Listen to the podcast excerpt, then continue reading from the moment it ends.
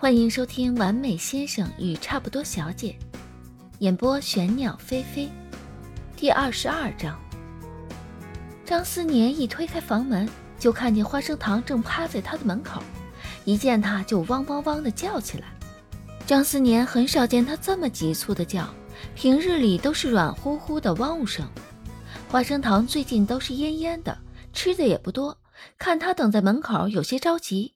张思年还以为他是一直没好好吃饭，饿过了头，准备下楼去给他弄些吃的。没想到花生糖反倒咬着他的裤腿往云舒房里走。云舒的房门大敞着，花生糖动作迟缓地拉着他，几乎是一点一点在地板上蹭。张思年敲了敲门，得到一句迷迷糊糊的回应，有些不放心，走了进去。一进门，只见云舒在床上蜷缩成一团，眉头皱着。云舒，张思年蹲在他的床前，再叫了一遍他的名字。云舒总算转过身来，从被子中露出一个卷发凌乱的脑袋，吐字有些不清晰，往日清脆的声音沙哑的不行。张老师，白皙的脸上隐约带着不健康的红晕，嘴唇发白，都是干裂的。打完招呼，又继续闭眼往被子里钻。我摸下你体温。他伸手摸了下云舒的额头，有些烫手。云舒大概是感受到了冰凉的触感，额头在他手掌里蹭了蹭，卷发摩擦着手掌，有些痒，嘴里说着些意味不明的话，呼出的气息都是滚烫的。张思年皱了皱眉，到楼下的医药箱内拿出电子温度计和退烧药。温度计凑近额头，很快就显示出温度三十八度五，烧得不轻。他晃了晃云舒，将他叫醒，将退烧药递给他吃下去。云舒烧得有些意识模糊，药倒是很顺利地喂下去了。喂完药，张思年又找了床被子替他压上，捂一捂汗。接着从云舒桌上找到了花生糖最近在吃的药，准备等下给他拌在早餐里吃。看着床上缩成一团的人和床边趴着的狗，眉头微微皱了皱。家里的病号又多了一个。至于发烧的原因嘛，还得追溯到昨晚。昨天云舒从国外订购的滑板，等了快一个月，终于到了。一收到快递就拆了，盘腿坐在客厅地板上一下午，抿着嘴儿。和滑板轮轴轮子折腾一下午，连花生糖咬着他送的铃铛玩具在一旁叮叮当当，都不能分散他的注意力。一组装好、上好润滑油，就兴冲冲地抱着滑板出了门，将花生糖托给他照顾。用他的话说，是和朋友约好了出去刷街。照张思年的理解，就是踩着滑板满大街溜达。他出去还不到一个小时，外面就狂风大作，下起大雨。张思年打电话，打算去接他，手机铃声却在客厅里响了起来。寻找一阵，最终在沙发缝里摸到了云舒的手机。张思年无奈，想着云舒作为一个二十一岁的成年人，应该知道自己去躲雨或买伞，便先上楼去书房看文件。谁知之后雨声小了下来。时针指向九点，依旧没有回来。花生糖自从听到哗啦哗啦的雨声起，就一直趴在门口，前腿压着云舒买给他的玩具，也不玩，棕色的眼睛直勾勾地盯着大门。入口处瓷砖冰凉，张思年担心他受凉，想牵着他回到他习惯趴着的靠近沙发的垫子处，但花生糖就是固执的一动都不动。眼神直勾勾盯着大门，他只好从窗前将毯子抱过来，替他铺好。云舒最终快十点了才回来，门一推，花生糖就呜汪的叫了出来，立起身子往云舒身上扑。哎，别，我身上都湿了。云舒伸手按住花生糖凑过来的脑袋，他浑身湿漉漉的，一头粉色卷发一缕一缕贴在脸上。他本来就瘦小，宽松的 T 恤几乎贴在了身上，活像个淋了雨的小鸡仔。一抬头就见张思年坐在沙发上，腿上还摊开着一份文件，显然是在等他回来。对不起，我出门没想到会下雨，还把手机落家里了，让你担心了。云舒缩着脖子道歉。张思年看他一副落汤鸡的模样，云舒衣服宽松，颜色花花绿绿的，即使淋湿了也不透。但他还是不动声色地移开了目光，摸了摸眼镜，快去换衣服，下次注意些。云舒带着花生糖，他也拿着文件，各自回了房。灶台上的小奶锅咕嘟咕嘟响，空气中弥漫着近乎甜腻的香气。张思年将手中姜片切得像发丝一样细，将姜丝丢进了沸腾的红糖水里，甜腻腻的香气瞬间混杂进辛辣的味道。红糖水继续沸腾了一段时间，他才关火，将滚烫的红糖水倒进铺着滤网的杯子里，将姜丝滤了出来，再用碗盛起一份瘦肉粥，拿个小托盘端着，再拿上给花生糖准备的早饭上楼。花生糖正趴在云舒的床边，见他进来也没起身，只是抬头来蹭了蹭他的裤脚。张思年将替他准备的拌了药的肉粥放在他嘴边，看到床上的场景，他扶了扶额，有些无奈。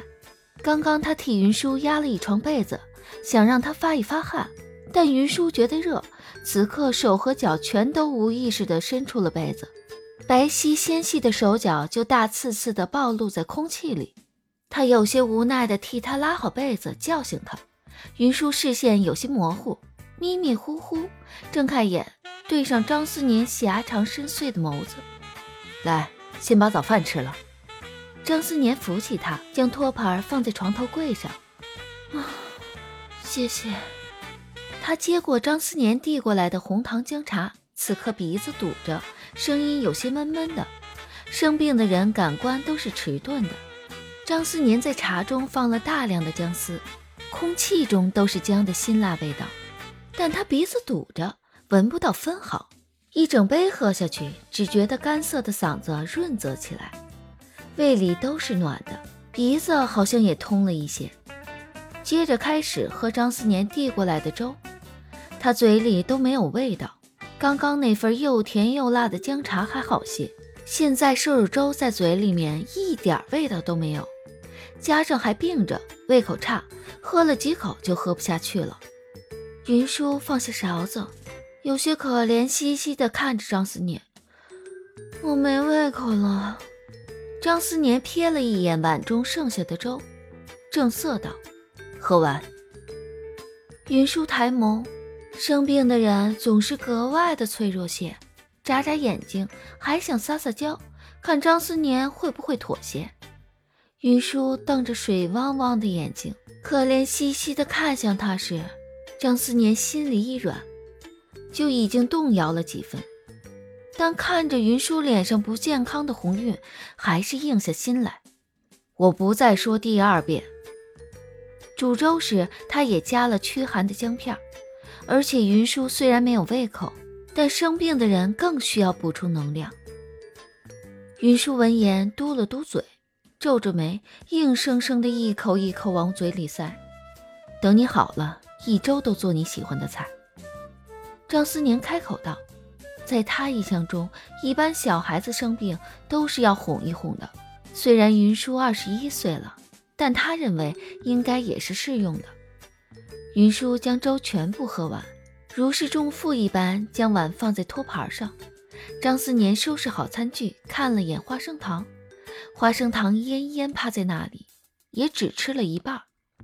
不过他最近胃口一向如此，张思年从不勉强他多吃。今日的气色看起来比往日还差些，但是有些暗淡浑浊的眼仁一直都朝着云舒方向看。云舒稍微向床边挪了挪，花生糖也往他这边挪了挪，让云舒一伸手就能摸到他。云舒揉揉花生糖的脑袋，笑了笑：“我没事，别担心。”他摸一下花生糖，就跟着呜汪一声。本来已经带着餐具走出房门的张思年听到动静，回头一看，就见云舒大半个身子都探在被子外面。他压着的厚被子，由于云舒的动作，已经从床上滑落了一大半。其中一角已经碰到了地毯上。被子盖好，再受凉。你是不想退烧了吗？张思年一个眼风扫过去，有些严肃地说道。云舒讪讪收回手臂，拉了拉被子，被子里伸出一个小小的头，嘴角刻意向上弯，眼神无辜，一副我很乖巧的模样。张思年对此除了无奈笑一笑，摇摇头，也不知该做什么反应。大热天，云舒身上压着两床被子，实在难受。听见张思年下楼的脚步声，内心暗暗计划：等他出门上班，就偷偷把被子向下拉一拉。他竖着耳朵，听见张思年下楼再上楼的脚步声，内心有些期待。张思年应该换个衣服就该出门了，但他却一直没等到张思年下楼的脚步声。最终，脚步声由近至远。停在了房门口，云舒迅速将偷偷伸出一点的手臂缩回去。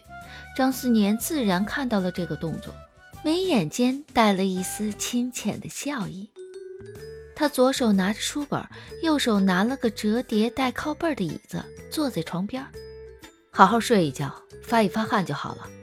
张思年从洗手间拧了一条湿毛巾搭在他头上。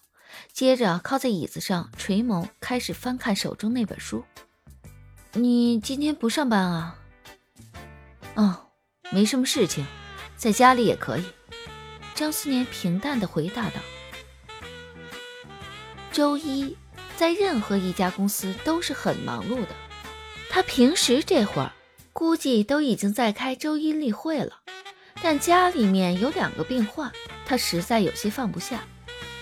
云舒躺在床上，仰着头看他，神色好像一如既往的平静。他背对着窗户坐着，早上的太阳勾勒出了一个清俊的轮廓，嘴唇轻轻抿起，弧度很是冷淡。云舒本来觉得热，但在张思年的威压下，连一点被子缝都不敢打开。退烧药渐渐开始起了效果，也就迷迷糊糊睡了过去。张思年见他一睡着，又在床上缩成一团，被子拱起了一大块，肩膀边上全是漏风口。他将被子压压实，但云舒睡得不安稳，过一阵儿翻个身，被子又被盖得不严实了，搭在额头上的湿毛巾也掉了下来。张思年只好他转一个身子，就替他压一压被角，重新敷一块湿毛巾。这期间，云舒迷迷糊糊醒来，明明脑子是混沌的，但张思年替他压被角的那个画面却记得很清晰。他睡了又醒，醒了又迷迷糊糊的睡去，不知是这个画面在睡梦中又浮现了，还是张思年一直在替他压被角。病好了之后，回想起这次生病。脑子里第一个浮现的就是张思年坐在他床头，垂眸看书，附在眼睑上的漆黑睫毛和伸手一直替他压被子的画面，神色冷淡如常。也许是夏日的阳光太过于温暖，他总觉得张思年漆黑如墨的眸底带着一丝暖意。